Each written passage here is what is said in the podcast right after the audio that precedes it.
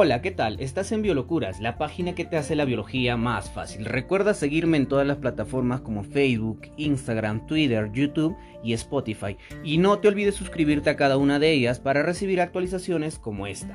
El día de hoy el tema es el método científico. Profe, ¿qué es el método científico?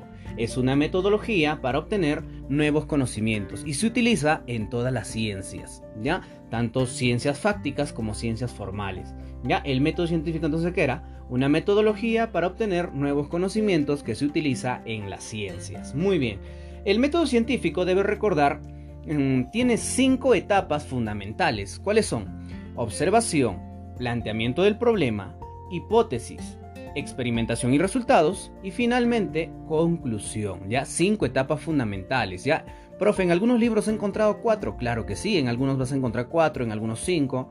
Eh, en algunos de repente hasta menos o hasta más, pero eh, estoy haciendo con cinco etapas para poder de repente abarcar un poquito más, ¿ya? Entonces, ¿cuáles eran? Observación, planteamiento del problema, hipótesis, experimentación y resultados y finalmente la conclusión, ¿ya?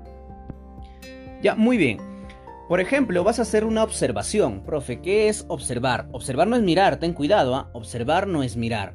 Observar viene a ser utilizar tus cinco sentidos para captar el fenómeno natural, un fenómeno a tu alrededor, ya utiliza los cinco sentidos. Por ejemplo, dices, las moscas abundan en esta carne, ya imagínate un pedazo de carne ahí, las moscas abundan en esta carne y en esta carne aparecen gusanos. ¿No? Esa es tu observación. Ahora, ¿qué tienes que hacer? Tienes que plantear un problema. Planteamiento del problema viene a ser el, el paso número dos, ¿no?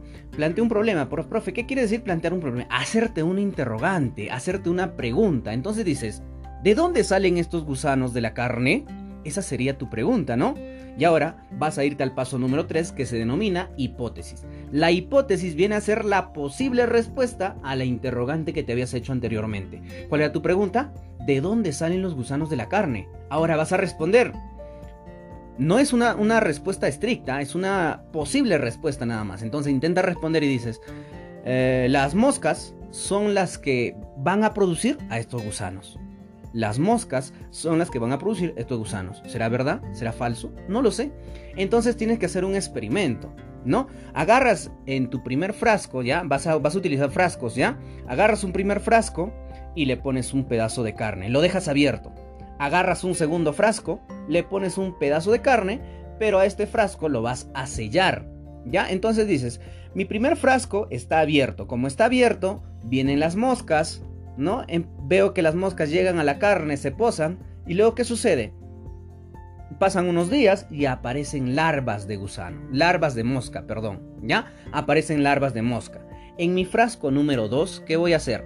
Igualito, ¿no? Pusiste tu carne, pero está sellado. ¿Vienen moscas? ¿Sale el mal olor? No, no viene. Vienen moscas, pondrán sus huevos, no van a poder poner sus huevos porque el frasco está sellado. Y entonces, ¿qué dices? Voy a sacar una conclusión. Ya has hecho tu experimento, ¿no? Tienes un, grupo A y un grupo B. Pero ahora dices, voy a sacar mi conclusión. En el frasco abierto venían las moscas, ponían sus huevos y surgían larvas, gusanos.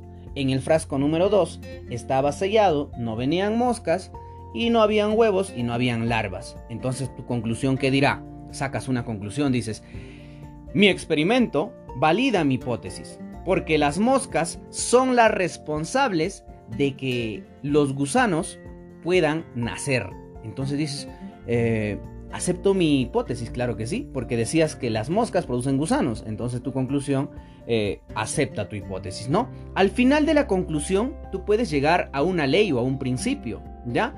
Las leyes, las leyes o principios describen un fenómeno natural, mientras que las teorías se encargan de explicar fundamentando ya algún fenómeno natural. Eh, no te olvides, ¿ah? el principio ley describe, mientras que la teoría explica. ¿Ya? Profe, no me voy a acordar.